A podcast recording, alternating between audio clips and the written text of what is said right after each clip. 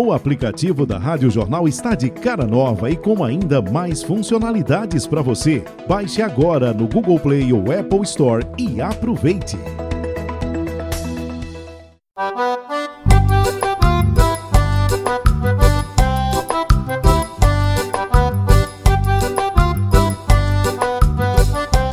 Chegamos, Geraldo Freire, de seu Lauro, com mais um podcast.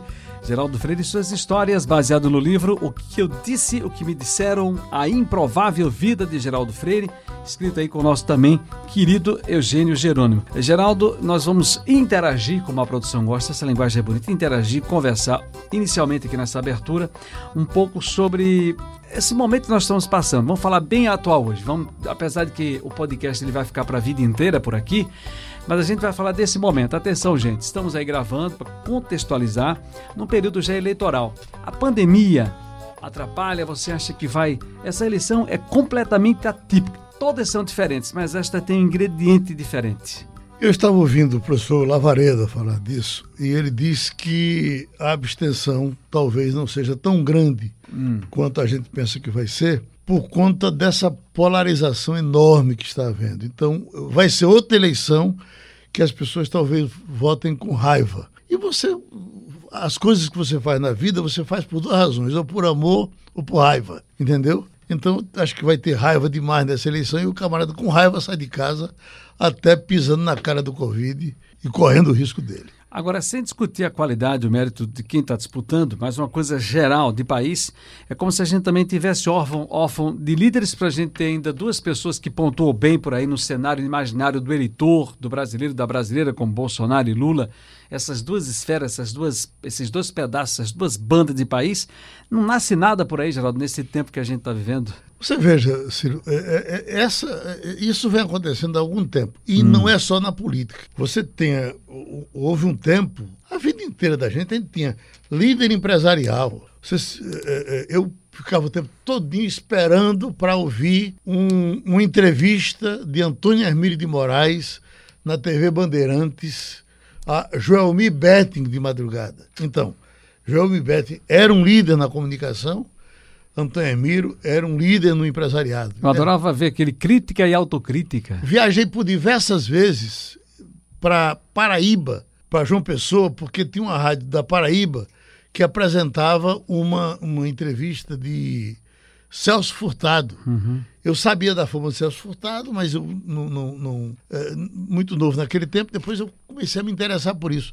Eu, eu, eu viajei para ouvir a Rádio Cabugi do Natal, para ouvir eh, a Luiz Alves. E depois até a Luiz Alves chegou a assumir poderes, a ser ministro e tal, uhum. e foi até uma certa decepção. O caso do próprio Celso Furtado, que depois, quando o Sarney foi governo, ele assumiu o Ministério da Cultura, a gente esperava ele na economia, mas ninguém negou o tempo de Celso Furtado inteiro, eh, ele, ele hum, eh, viveu e morreu e deixou o nome limpo. Criador da Sudene. No caso de, de, no caso de Aloysio Alves, depois teve problema, a família ficou, uhum. não honrou bem o nome. Então, essa, essas lideranças. É, é, vamos para os sindicatos? Qual é a liderança sindical que a gente tem hoje? Se eu lhe perguntar, vou nem falar muito de perto que a gente pode chocar pessoas. Mas você imaginar alguma, alguma eleição da OAB você já se lembra de, de alguma com chapa única? Só teve a última. Aí você, não, porque o candidato é muito importante, é amigo da gente, tudo bem. Mas uma eleição de OAB era uma guerra. Tinha um líder de um lado, tinha um líder do outro. Então essas coisas foram se esvaziando. O espírito associativo das pessoas foi diminuindo. Hoje, o prazer do cara pagar a, sindicato, pagar a clube, pagar tudo, foi desmilinguindo de um modo geral e na política é do mesmo jeito. É por isso que se diz que a política é um reflexo do que nós somos. Se esse Congresso é ruim, é porque nós temos o eleitor que vota nele, nós votamos nele. É tudo um, um, um, é um barco, uma barca furada com todo mundo dentro. A eleição do coronavírus, e você também está ouvindo um pouco aqui também no podcast Geraldo Freire e suas histórias. Meu passado só tem cor para quem tem o jeito de olhar. Meu futuro eu vou pintar, experimentar toda cor. Meu passado só tem cor para quem tem o jeito de olhar. Meu futuro eu vou pintar, experimentar toda cor. Vou pincelar com amarelo, porque ele é belo e clareia meu lar. O branco a me permitir alvejar ideias e compor guaraniá. Azul que lembra o céu do norte, vai na minha tela pra qualquer lugar. Verdes mares de esperança que tanto me encanta no primeiro olhar. Meu passado só tem cor. Tribunal da Cana começa agora e o assunto para começo de conversa, Geraldo Freire, é cachaça. É verdade que você já foi vendedor de cachaça? Eu trabalhei numa bodega na, no Beco da Briscada. Você sabe onde é o Beco da Briscada? Não. O Beco da Briscada é em Água Fria. Você sabe qual é o nome original do Beco da Briscada? O nome que está lá, a placa? É Travessa do Dowsley. Imagina. Ah, por isso que o nosso amigo, qualquer coisa que o nosso amigo faz, ele diz assim: nosso amigo Cabeça Branca diz: Estou passando na travessa do Dowsley. Beco da Beliscada. Travessa Dowsley. Então, o Beco da Beliscada é, é um, um, lugar conhecidíssimo em Água Fria. Se, se você perguntar pela Travessa Dowsley, talvez ninguém saiba, mas Beco da Beliscada todo mundo conhece. E é, eu fui trabalhar na bodega de seu Juvencio. Aí eram os anos. Uh, ses... Antes eu cheguei, comecei no raio em 68, aí era 65, mais ou menos, 66. E aí, seu Juvencio, que naquele tempo já tinha 80 anos, seu Juvencio, eu trabalhava no balcão e vendia é, misturada. Seu Juvencio era mãozona fechada, não queria dar nada a ninguém. E tinha naquele tempo a, Guarda Civil. Você lembra o cara que vestia de azul, Guarda Civil? O chefe da Guarda Civil, posso contar hoje porque ele não existe mais, era o guarda José Pinto. Ele era o chefe da Guarda Ele tinha um metro e noventa ou dois metros de altura, mas enorme. Aí, é, é, ele, não, claro que ele não ia pagar a misturada dele quando ele pedisse lá. E aí ele chegava, mas ele pegava, ele disse, bote bota uma mistura, agora bote grande. Aí aquele copo, rapaz, cabia uma garrafa de cachaça num copo. Eu tchu, botava misturada. E ele tomava. O seu Juvencio ficava olhando e disse, mas rapaz, tem que encontrar um jeito. Esse camarada tá tomando a misturada sozinho. Tem que. Não paga. Aí eu digo, deixa ele comigo. Aí a misturada, ela já era mal feita do, do começo. Era pau velho, coisa velha, gancho velho. Aí, deixa aí eu, eu quando ele apontava na esquina, eu, eu corri, aí peguei um, por duas vezes, não, não foi por muito tempo. Ele apontou na esquina, eu corri, peguei o copo, um chupetei álcool puro, entendeu? E deu um toquezinho de vinho. Esse que a gente tá lavando a mão, é? álcool 100. Aí, quando ele, quando ele apontou, quando ele foi chegando, aí eu digo, já está pronta aqui a sua, seu Zé Pedro. Pois não, ele, ele, que ele virava o copo. Ele fez tchu, tchu, tchu, tchu, engoliu todo um copo de álcool que tinha uma garrafa de álcool dentro. E quando ele terminou, ele tinha uma bochecha grande, ele balançava a bochecha assim. A misturada tá forte. Mas aí, rapaz. E continuou bebendo. Na outra semana, álcool de novo. E ele seu, seu juiz, agora tá mais caro ainda. Não tem nem água dentro. Vamos fazer. Eu peguei, botei álcool e botei uns cinco dedos bons de água sanitária.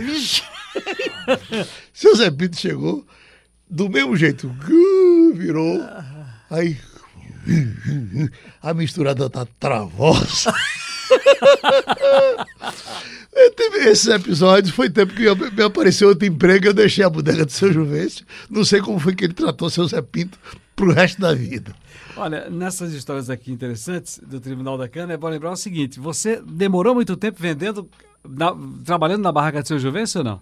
Ah, Ciro, quando você tem 10 anos, 9 anos, o tempo passa, demora a passar, que é uma coisa infernal.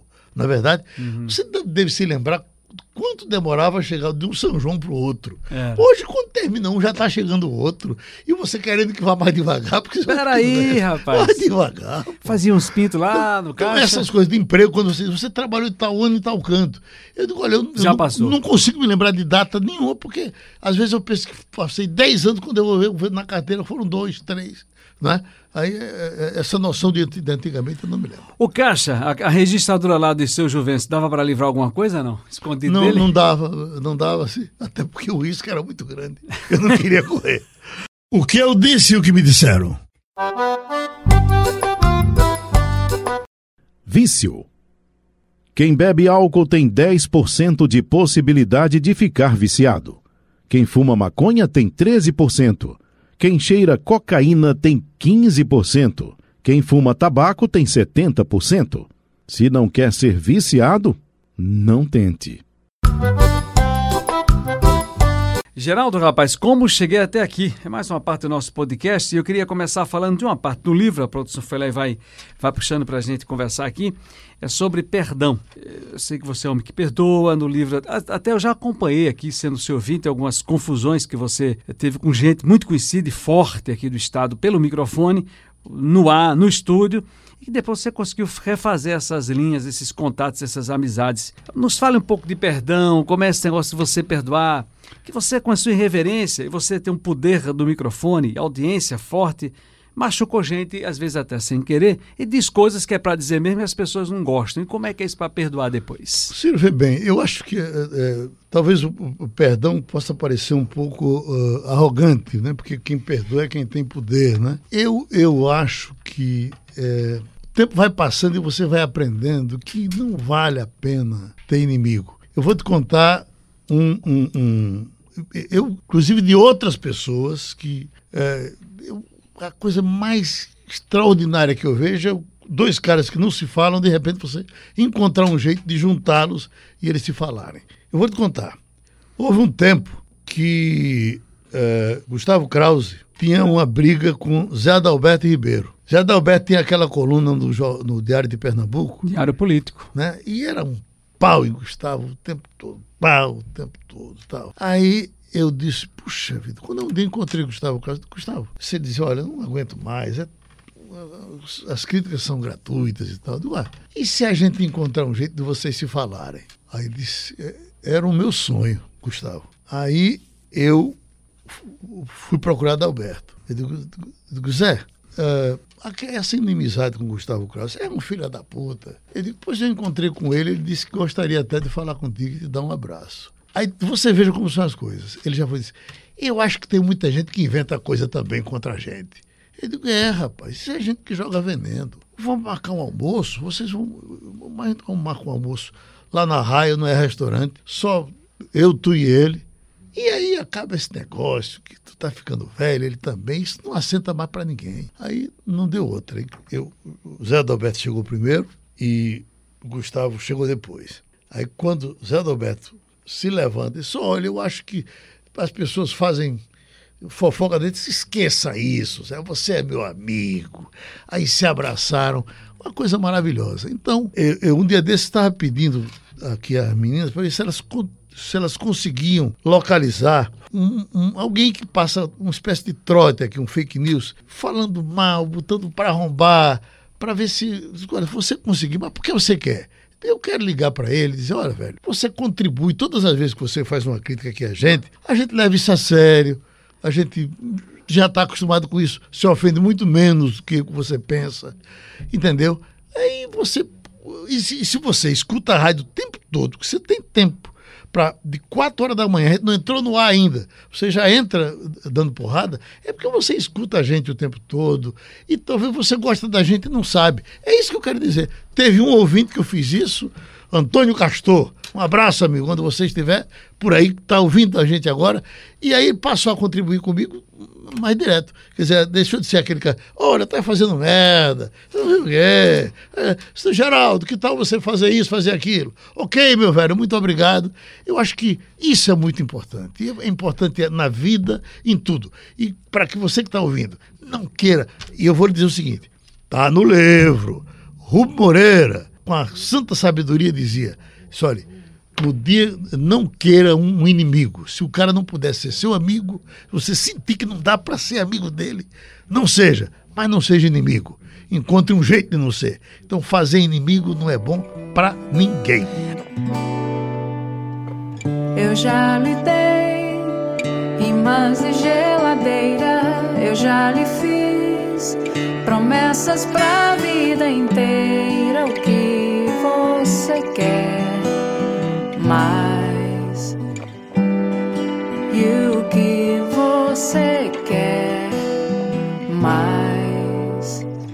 Já me despi, caí como uma luva, já me esqueci onde ficava a rua,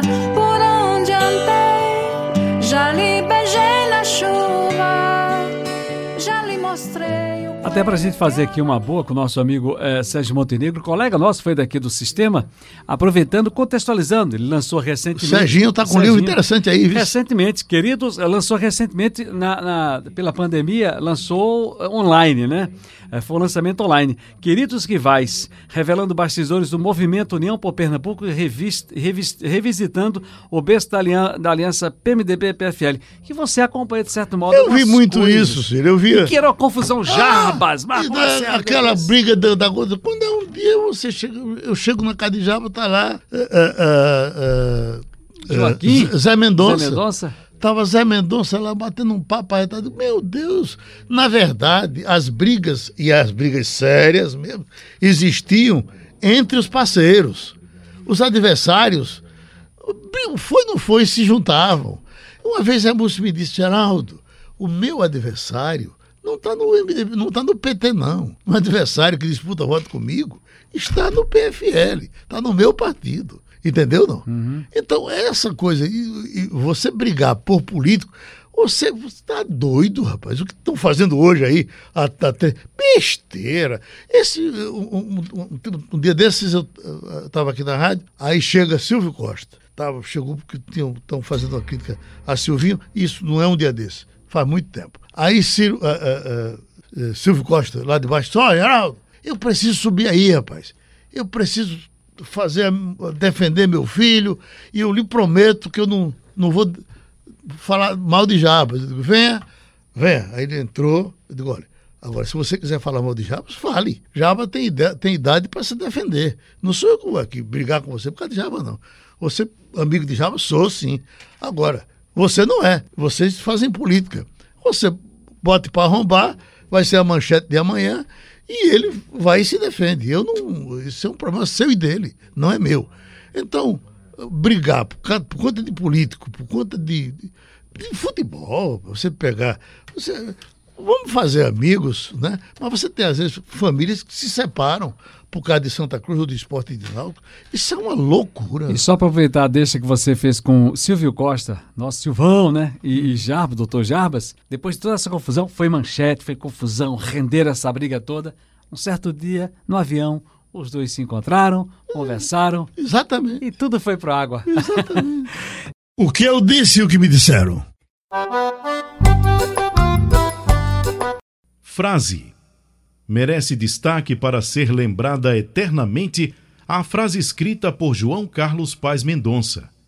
Na minha religião, o perdão vem antes da vingança. Essa coisa do perdão, que por falar em perdão também, teve perdão seu para o seu pai, seu Lauro, ou teve perdão do seu Lauro para com você? Como é que foi essa coisa do reencontro, Geraldo Freire e seu Lauro? Porque você saiu fugido. Você, inclusive, lá pegou as, a, a, A mamona as papai. do seu- que eu fui lá conhecer o roçado. Foi um furto, né? Mas veja, no caso de papai, papai, eu sempre dizia, papai era, era, era, era, era uma figura mu- muito grosseira, papai era meu pai. Eu não. Tudo que eu pudesse fazer por ele era pouco. Mas é, é, é, o jeito de, de gostar de papai era diferente do jeito de das outras pessoas e tal. E quando eu fugi, né? Eu fugi porque papai eh, acho que deu em mim uma vez e me machucou um pouco. Eu, ah, eu não tinha mais o que fazer por lá, mas a primeiro, o primeiro 10 tons que eu ganhei aqui, corri para ajudá-lo, para dar papai. Em algum momento, papai dizia, quando ele estava de bom humor, olha, eu não criei Geraldo, Geraldo me criou. ah, Entendeu? interessante. Dizia.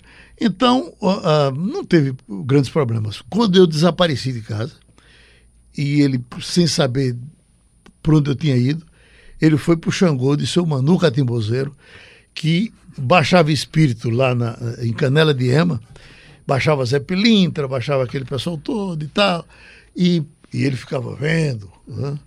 E, e não sei se acreditava, mas aceitava. Ia para lá ver as sessões, eu ficava no, no, no, no, no, no outras situações e ele lá. Né? Aí fugia, assim, pediu a reunião do centro e seu Manu baixou o espírito e ele disse: Para onde foi Geraldo? Para onde foi meu filho? Seu filho foi para o Ceará.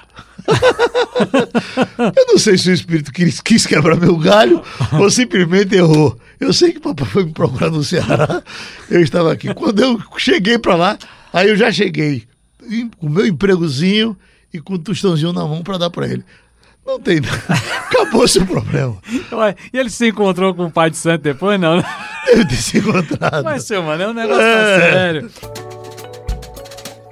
Entre casas mansas, ruas belas, entre longas calçadas, entre as fendas, entre as pedras encontrei vestígio de teus antigos passos. Entre noites longas, luas belas, entre estrelas cadentes, estrelas suspensas no escuro da tela do céu encontrei o brilho perdido dos seus olhos. Rapaz, então me fala aqui de uma história dos valentes. Lulu, né? Seu Ah, é é. Lulu Vaqueiro, né? Lulu Zidório, Lulu Zidori e Laurentino. seu Laurentino e seu Lulu. Aí, o seu Lulu sempre foi muito valente. O seu Lulu está fazendo agora, parece que 100 anos, o 98. A gente passou perto da casa dele e, e- e não chegou. Mas seu Lulu, uma das coisas bonitas daquela região, eu disse a você quando passou por lá, era seu Lulu, naquele tempo que eu estava por lá, seu Lulu tinha 25, 30 anos mais ou menos, né? um homem de, de, de, de, de 30 anos. Para a gente naquele tempo era um velhão, né? Então a- era bonito o seu Lulu num cavalo, dando aboio por dentro daquelas serras, era uma coisa encantadora. Seu Lulu, para você ter uma ideia, quando aquilo ali virou reserva indígena, o, eh, mandaram Josa embora, todo o pessoal de lá. É tanto que surgiu um bairro diferente agora em Pesqueira, tem um, ch- um cha- chamado, outro distrito chamado Cajueiro Novo, que os que foram expulsos de lá, porque o Inca comprou todas as terras, passou para os índios, e quando foi pegar a terra de seu Lulu, ah, o- o- chegou o pessoal do INCRA, aí seu Lulu, sabendo o dia, ficou esperando com o fuzil na mão, ficou esperando na sala. Aí os caras foram, bateram na porta, ele não foi atender, os caras entraram. Quando entraram, ele com o fuzil na mão, e os, os caras do governo disseram, olha, nós viemos aqui pagar a sua terra, Se pagar minha terra, isso é, o governo desapropriou, o INCRA, nós somos do INCRA. Ele disse, olha, o governo viu alguma placa aí na frente, vende-se a minha terra? Não, isso é um- uma desapropriação. Não, eu não vou sair daqui e se vocês não forem embora, eu mato vocês. E os caras foram embora porque engatilhou o rifle e tal, e o pessoal foi embora. Saiu todo mundo, seu Lula não saiu, tá lá. Tá lá ainda. No meio dos índios. Sei pelos caminhos que ando, sei. Já faz um tempo também eu sei. Vamos embora pro seu lugar lá. Sei, da vida nada se leva, sei. Que nossos passos serão a lei. E eu agora não vejo a hora. Os índios têm um, um- um medo de seu Lula da gota serena. E ele estava ficando cego um tempo desse. Saía, ele pegava o carro sem saber, di- dirigindo cego, ia para um lado, ia para outro na estrada. Ninguém podia ficar na estrada que seu Lula podia passar. Então, seu Lula era um desses valentes que, que, que, que não respeitava a, a, a, a, a, a- a moleza. E num desses Seu Laurentino. seu Laurentino, eles eram, se davam bem. A mulher de Laurentino ia levar as crianças na escola e passaram pela, pela casa de, de, Seu de. E o cachorro mordeu o menino de Laurentino. Aí Laurentino ficou esperando que o seu Lulu passasse, acho que até como amigo antigo. Aí disse, Lulu, olha, Rapaz, cuidado, prende aquele teu cachorro, porque os meus meninos foram passando lá e iam para a escola, o cachorro mordeu os meninos. Aí seu Lulu disse, Laurentino, prenda seus meninos, que o meu cachorro vai continuar solto. Imagina. Aí o seu Laurentino disse, mas rapaz, aí seu Lulu já foi pegando o chicote para dar em Laurentino. Brabo. Quando ele levantou ele, em cima do cavalo, quando ele levantou o chicote, que o chicote foi descer, Laurentino conseguiu segurar o chicote pela ponta. Aí ficou arrastando. E puxa para lá, e puxa para cá, e puxa para lá, e puxa para cá. E aí Laurentino se lembrou que estava com a faquinha no, no, na, na, cintura, puxou a faquinha com a outra mão, segurando o chicote, tchum, meteu na barriga de seu Lulu. Seu Lulu, quando viu o sangue, aí partiu para a providência maior. Pegou o revólver e tome bala Laurentino. E seu Laurentino se bolava no chão, ia para o cantinho, estava no canto, tava. Então, se fez de morto. E seu Lulu foi embora para procurar socorro médico e foi dizendo: matei aquele filho da puta, viu? Vocês vão ver aí, o Laurentino está morto lá. E vai lá, vai cá tá e tal. E seu Laurentino depois limpou a, a, a areia, foi embora e seu Lulu quase que morre com a facada. Então, estão hoje, o Laurentino deve estar rigorosamente com essa mesma idade, é 98 anos, ou 100 anos os dois. Um mora no, no, a distância da casa de um para o outro deve dar assim uh, uh, 10 quilômetros, mais ou menos. E eles uh, ainda hoje são inimigos. Eu, um dia desse, fui na casa de seu Lulu. Seu Lulu matou uma perua para a gente comer. E, e uh, gostosíssima, bem feita, a moda da casa. Estava chovendo muito nesse dia. A gente foi e o, nos acompanhou nessa viagem. Tá na minha cabeça aqui. É, é, Ed Carlos. Ed Carlos. Ed Carlos com aquele cabelo grande, todo índio. E seu Lulu olhava para ele, e ele ia lá, vinha cá, tá, cheio de intimidade. Aí seu Lulu chegou, me chamou e disse: Geraldo, Geraldo, olha. Porque os índios lá não vão na casa de seu Lulu. Tô medo dele. Aí, Geraldo, vem cá. Só diga a ele que se ele me respeitar, ele pode entrar aqui e sair, que não tem problema. Eu não ando matando índio assim como pensam, não. Eu digo, seu Lulu, isso é um cabra safado, Lulu. Isso não é índio porra nenhuma. Aí daqui a pouco já tá aí de carro cantando seu Lulu Vaqueiro. Lulu Vaqueiro. dizem que é uma música, eh, parece que não confirmam, mas dizem que é uma música que foi feita eh, em homenagem a ele, porque ela foi feita por um pesqueirense né? Nelson Valença. Nelson Valença, Lulu Vaqueiro. Se não foi para ser Lulu, seu Lulu é exatamente aquilo: um vaqueiro, valente. Eh, eh, o motorista dele eh, andava com ele e quando ele tomava duas canas, ele dizia: bota o cigarro no bico. O cara botava, ele tu atirava, quebrava o cigarro. O cara... que brincadeira! Nunca errou no cigarro. Outra coisa, seu Lulu tem, parece que 28 filhos e é, morreram dois de, de, de, briga, entendeu? Veja que gala forte da Gota Serena. 28 filhos. E, por coincidência, semana passada, um veio de São Paulo, foi visitá-lo, que ele agora está em cadeira de rodas, lá em, em, Cabo de Campo, o lugar onde ele fica. E quando ele chegou em Vila de Simples, antes de, de ele teve um infarto, em Vila de Simples ele teve um infarto e morreu sem ver o pai. Depois de muito Agora, tempo. quando nós não voltamos da semana passada, foi uh, três dias depois que nós voltamos de lá. O filho morreu e ele está lá vivo, seu Laurentino está lá do outro lado vivo. Qualquer dia, qualquer dia desse nós vamos visitar os dois novamente. É, e tem uma coisa interessante aí que nosso amigo Josa, que nos recebe sempre lá em Cajueiro Novo agora, tem uma filha casada, casada com um filho com, de seu, de seu Cosmo, filho de seu Cosmo. É muito menino, muita menina e muito neto. Meu Deus do céu, uma filharada danada. Lulu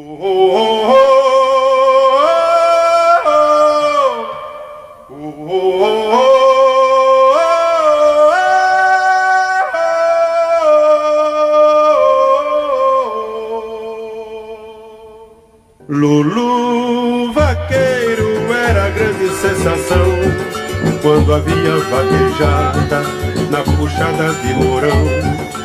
Seu cavalo afamado, conhecido no lugar, era orgulho de vaqueiro que sabia derrubar.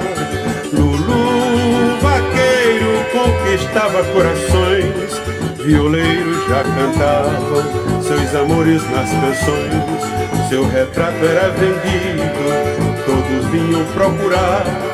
As mulheres não podiam seu retrato desprezar. Certo dia o vaqueiro conheceu uma paixão, ficou doido de verdade pela filha do patrão.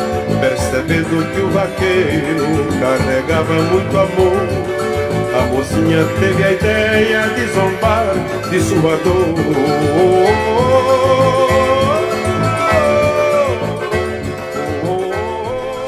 E se você for na casa de seu Lulu, isso ele guarda com todo carinho, troféus e mais troféus que ele ganhou derrubando boi, né, participando de vaquejadas. Fez, teve uma vida interessante, ele fez história no sertão. Viva São Laurentino e viva Lulu Vaqueiro. E os dois não se falam. E se eu for aí? Atenção, eles vão saber disso, não vão? É. até, até em Canela Vião o podcast está chegando. E se a gente for aí encontrar os dois? Entendeu não? Nós temos essa, essa, esse dever agora. É, esse dever de juntar. Contra seu Lulu e seu Laurentino, para um dar um cheiro no outro. Bota para arrombar! Ei. O que eu disse e o que me disseram. Colocação. Por mais estranho que pareça, ninguém gosta do segundo lugar. Na preferência de quem disputa, o terceiro vem depois do primeiro. A verdadeira confirmação veio de uma pesquisa feita com atletas participantes dos Jogos Olímpicos. Quem ganhou o bronze vibrou mais do que quem ganhou a prata. Mas ó, deixa eu dar um recado para você. Para quem quiser comprar o livro, está à venda o livro O que eu disse e o que me disseram. Está à venda no Assine JC com desconto especial para assinantes do Jornal do Comércio pelo valor de R$ 49,90. Basta ligar no 3413-6100 ou acessar o site assinejc.com.br. Se você ainda não é assinante do JC, pode aproveitar a promoção da assinatura digital e levar o livro com desconto. Assinatura digital que dá acesso online ao jornal e ainda ao JC Clube e a conteúdos exclusivos. Custa R$ 1,90 nos três primeiros meses. Nos meses seguintes, sobe um pouquinho para R$ 5,90.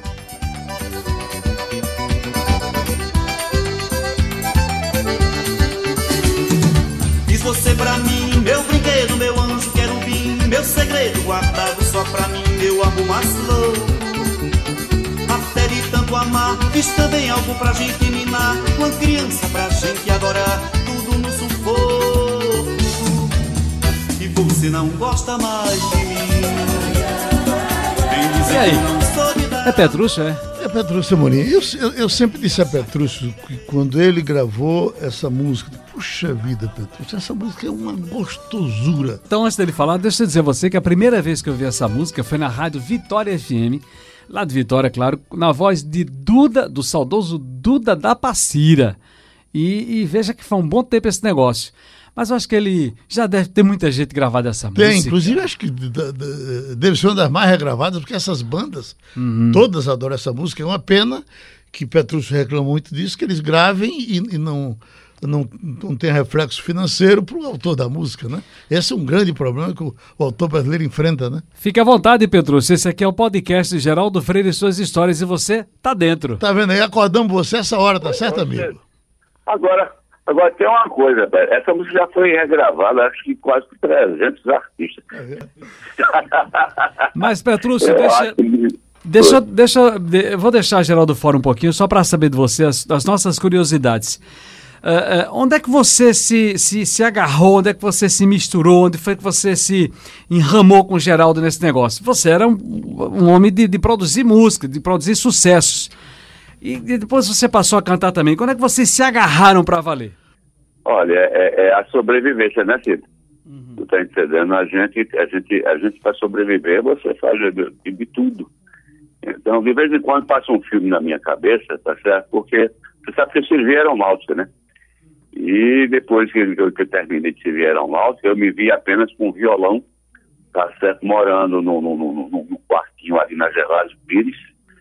Tu tá entendendo que só tinha um guarda-roupa, uma cama e com violão. E a única coisa que eu sabia fazer era música.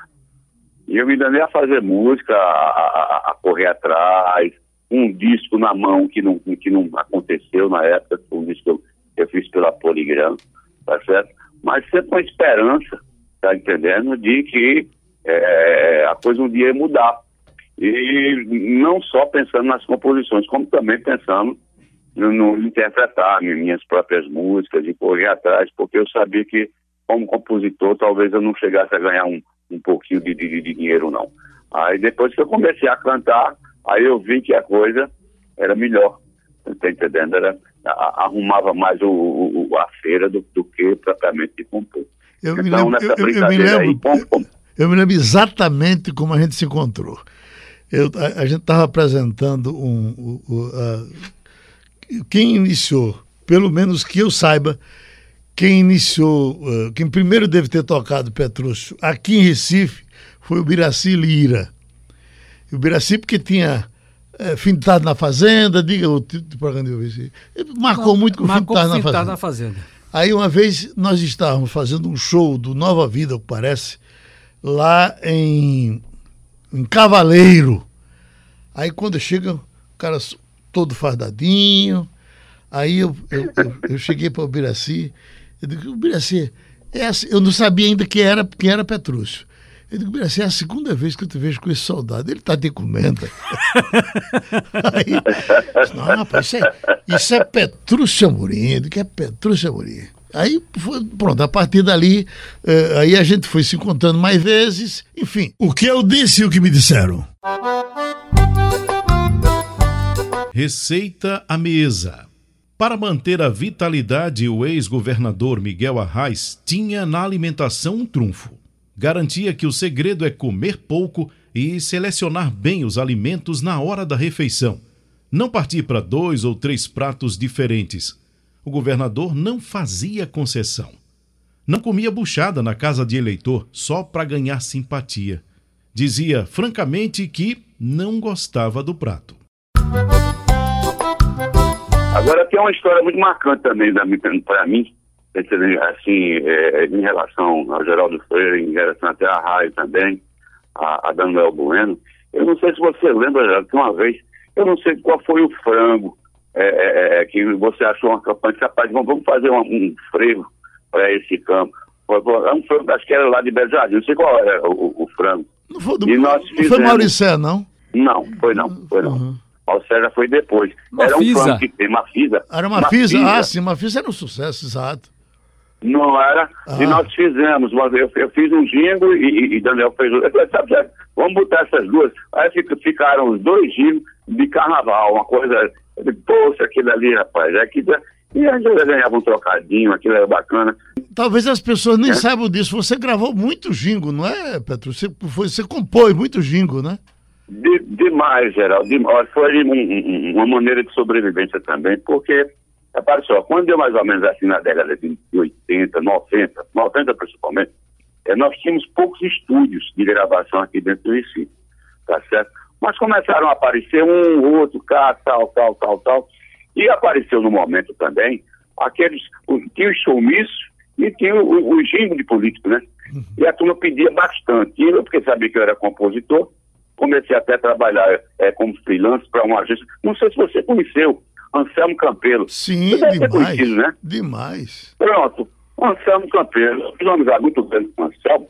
Tá certo? Anselmo, Anselmo era aquele cabo, quer dizer, que era esperto danado, né? Ele mostrou, começou o, com... o, o Petrúcio, Anselmo era, era filho de Anísio Campelo, que foi um torcedor do Santa Cruz, importantíssimo, ele era chefe de torcida, e foi o primeiro, depois apareceram outros. Primeiro andar com um sapato vermelho, outro preto, a pintar o, a, a, a, os dentes de preto e vermelho. Era uma loucura. E, e, ele, e ele era, nesse tempo, sexo oral era feio.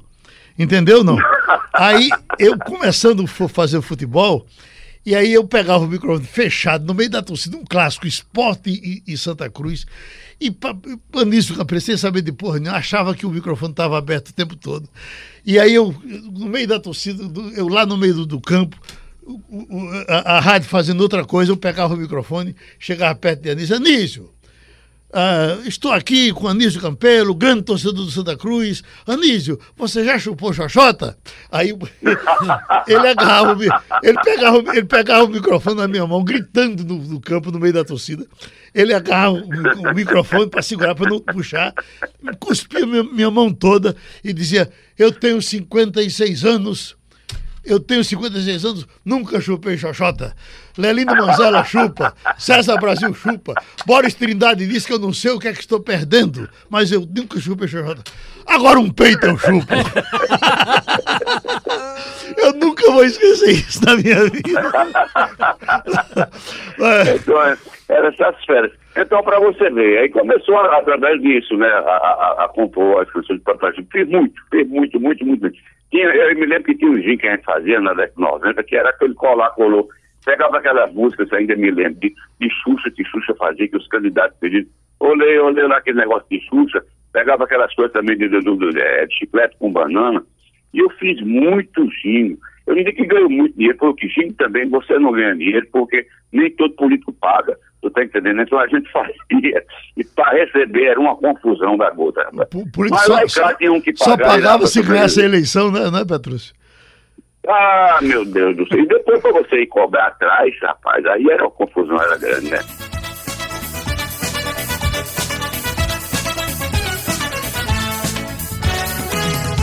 Ela nem olhou pra mim. Ela nem olhou pra mim.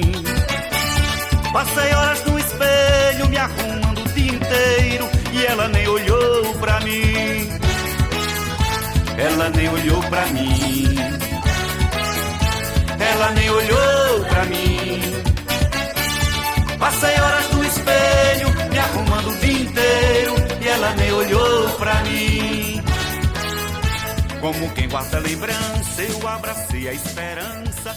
Olha, eu tô com medo que a produtora já tá olhando pra cá, acho que a gente tá falando muito, mas tinha um menino que, que eh, a campanha de, de para Jaba, de Jaba para prefeito do, do Recife, foi uma campanha sem dinheiro, era uma inferno, puta merda.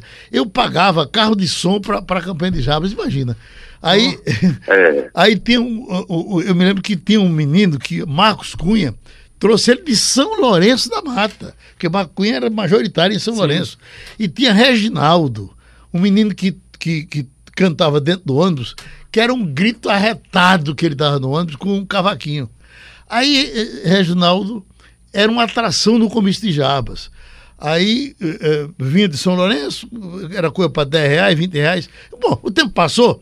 Aí quando foi um dia, eh, eh, 20, 30 anos depois, sei lá, aí a gente tava, Petrúcio, lá na casa de, de Manolo, e, e, e tu tava nesse evento que o Manolo levava sempre Petrúcio, Marcel, para cantar eh, de graça na casa dele. Santana. É, Santana. Aí, Reginaldo, apareceu alguém com Reginaldo. Mas, Reginaldo, rapaz, como, o que é que está sendo feito na tua vida, rapaz? Não, eu continuo cantando. Eu digo, estás cantando para quem agora? Estou cantando para ser o, Mané, o deputado Mané Cotó. É, é, é, Mané Cotó era o Mané. é, Manuel Ramos. Manuel Ramos, deputado Manuel Ramos. Aí eu só canta pra ele, é só canta pra ele, mas vou terminar deixando, vou terminar deixando. Aí eu disse, mas por que tu vai deixar? Disse, não, porque ele, ele é um trabalho para pagar, é um inferno. Eu, quando, eu, quando, quando ele me vê, eu vou entrando no gabinete dele, ele está lá dentro. Quando ele me vê, olha, me olha de lá, já vai fazendo assim. Aí fechou o dedo e bateu no ombro. ó. Já vai fazendo assim, ó. Tá. Eu tô fudido. Ah, meu Deus do céu. Pronto. É essa história que você está contando. Eita, Não, capaz. mas tinha muita coisa, muita coisa, muita coisa. Mas dá para sobreviver, né? dá para sobreviver. eles- Agora, aí É você, você vai fazer o favor de contar a história e cantar a música que você fez para Maurício Reis. Vai lá. Vá, Maurício Reis, rapaz. Vá, vá. Isso aí foi. Inclusive, foi lá no escritório de Célio mesmo. Uma segunda-feira, Maurício Reis chegou lá no, no, no, no- no consultório, lá, lá no escritório lá do, do Célio, dizendo que ia gravar um disco e tal. Né? Aí Célio disse: olha, então tal, tava. Tu tem algum brega aí? Ele disse, não tem não. Não, mas quarta-feira ele vai trazer que ele tem.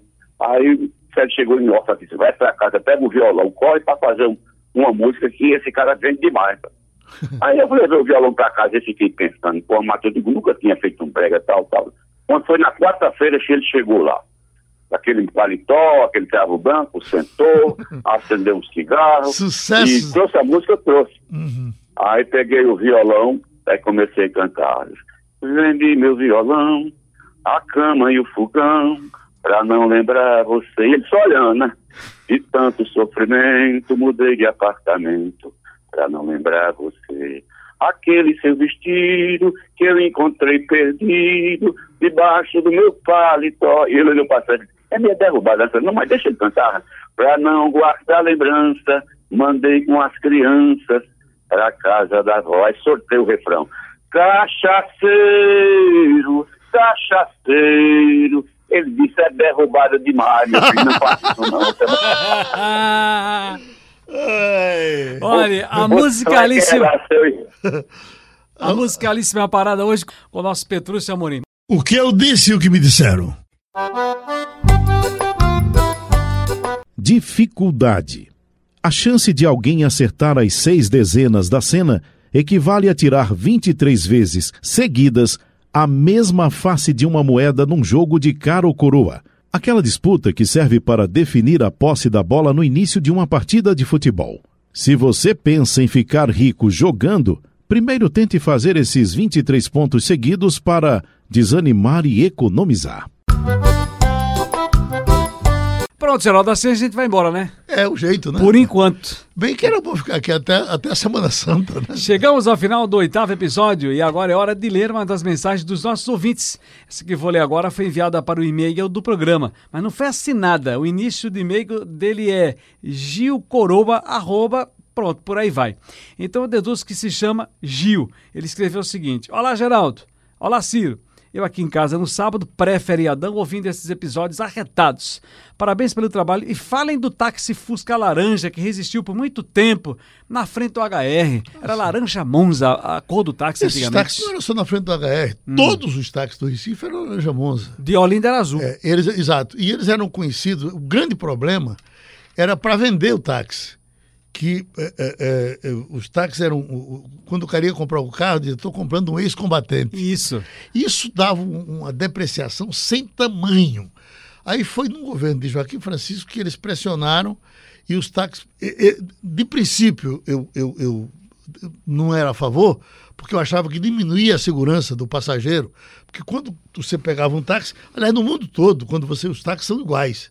Terminaram ficando. Bom, mas eles trocaram de Monza para branco, não é? Os táxis hoje são, todos brancos. E o branco é mais fácil de você, você eh, repintar.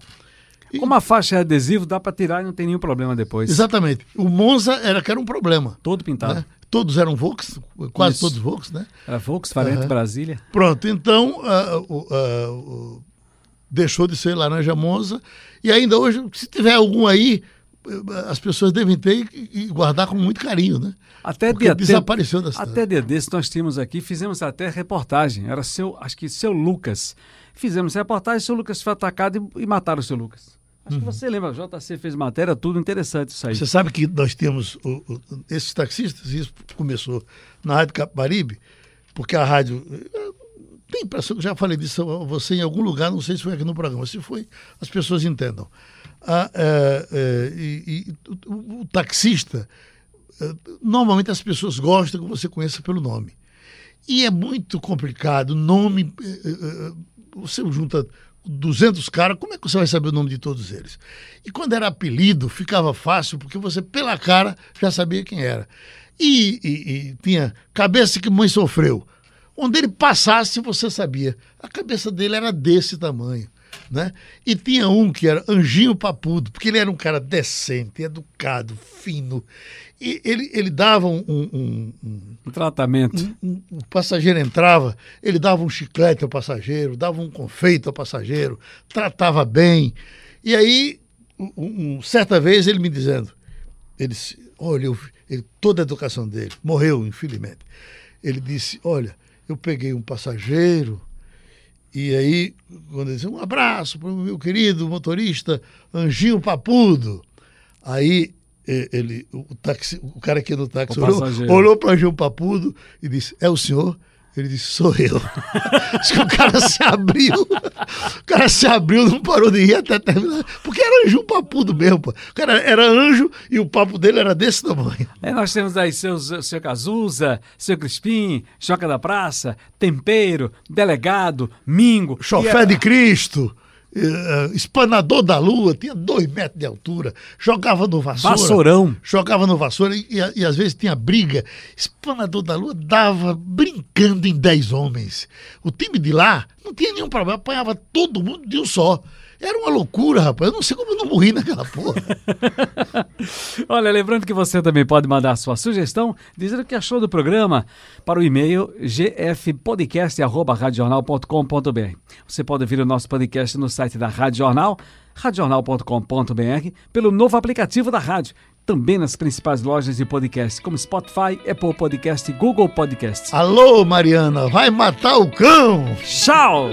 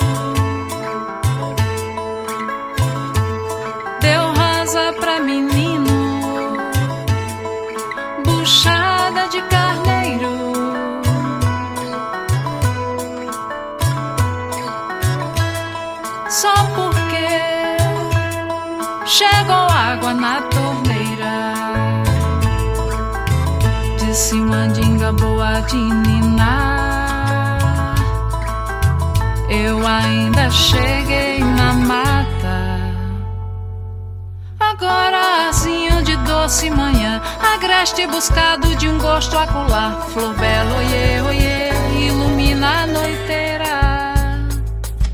Oi, vindo girado num riso sereno, guardado num brilho cedinho da flor. Oiê, levado em voo, leve a você. Oiê.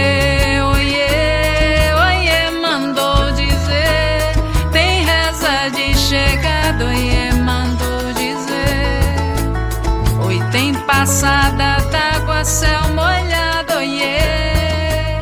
Estrela da areia, oiê, mandou dizer.